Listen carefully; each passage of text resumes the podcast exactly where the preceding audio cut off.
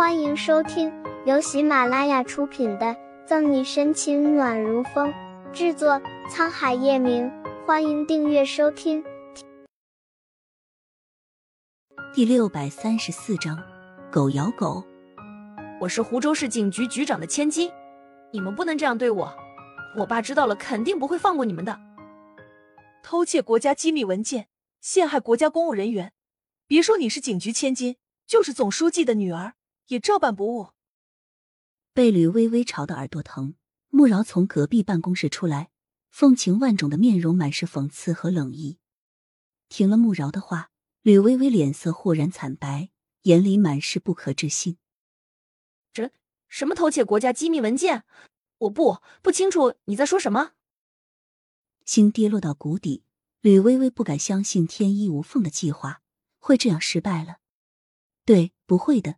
肯定是警局这帮人找不到救沈西的证据，才用起来炸他。一定是这样的。就算有最坏的打算，他们真的知道事情是他做的，他还有爸爸，爸爸一定会救他的。这样自我安慰的想着，吕微微慌乱的心安定了几分。事到如今，别说是你，恐怕你那个局长爸爸也得接受调查。跟在穆饶后面的谭维看出吕微微的想法，双手环胸。不客气的打破他仅有的幻想。你这个贱女人胡说八道！我什么都没有做过，凭什么抓我？别忘了，我也是反恐特战队的一员。吕微微挣扎着要上前去打谭维，被死死的拉住。反恐特战队，我们警局又有新的任务吗？不知道。如果真的是反恐特战队，那国家安全局带走沈队的事就说通了。反正我是不相信沈队做偷窃机密文件这样的事，肯定是吕薇薇这个女人陷害沈队的。警局里听见动静看过来的警员议论纷纷，不善的目光敌视着吕薇薇。你们你们说什么？我什么都没有做。议论声不绝于耳，吕薇薇气急，颤抖着身体。吕薇薇，你这个贱人，一定是你诬陷我！吕微微还没有解释完，一道人影就朝她扑来。白芷怡，你疯了吗？一时不察，吕微微还算秀丽的脸上被白芷英尖细的指甲划了长长两道伤口，隐隐有血丝沁出来。我疯了！被警察拦住的白芷英冷笑连连。